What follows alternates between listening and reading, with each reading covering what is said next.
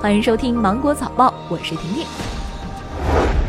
网上税务局包括手机个人所得税 APP 推出了个人全国四项综合所得的收入纳税明细记录查询功能，大家可以及时查询了解本人相关情况，以便为年度汇算做好准备。二零二零年三月一号至六月三十号，需要办理二零一九年度个人所得税综合所得汇算清缴，个税会进行多退少补。人社部近日发布二零二零年度专业技术人员职业资格考试工作计划，明确教师资格、会计。法律职业资格等五十六项职业资格考试的具体日期。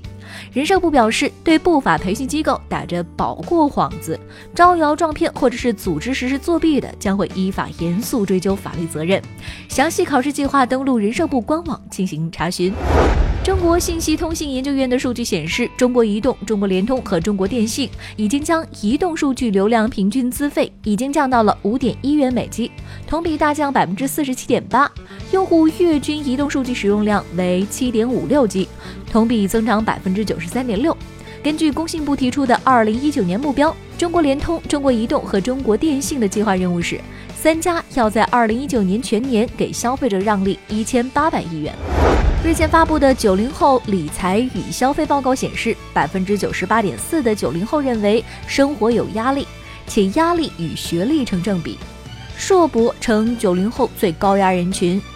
九零后中，百分之六十五点二的压力来源于房车，百分之三十一点七的人认为人情消费也是重要的压力来源，百分之十六点六的人选择恋爱消费为主要压力源，且男生选择的比例近三倍于女生。九零后超过六成压力来自房和车，你的压力来自哪里呢？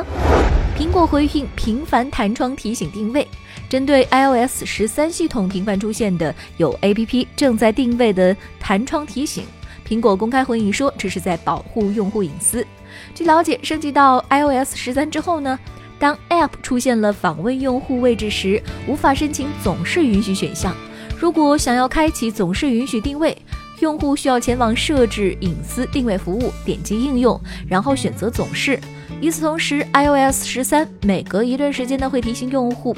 应用正在追踪位置，同时呢还给出了 App 追踪位置的地图。声音能只朝一个方向传播吗？三星公司推出了一款定向音箱 srin。它能够将声音定向传播，普通扬声器发出的声音大多是球面波，没有方向性，所以谁都能听到。而 Sree 能够使声音汇聚成一条笔直定向的波束，像激光一样定向传播，这样就不会打扰到其他人啦。那好了，今天新闻就这样，我们明天见，拜拜。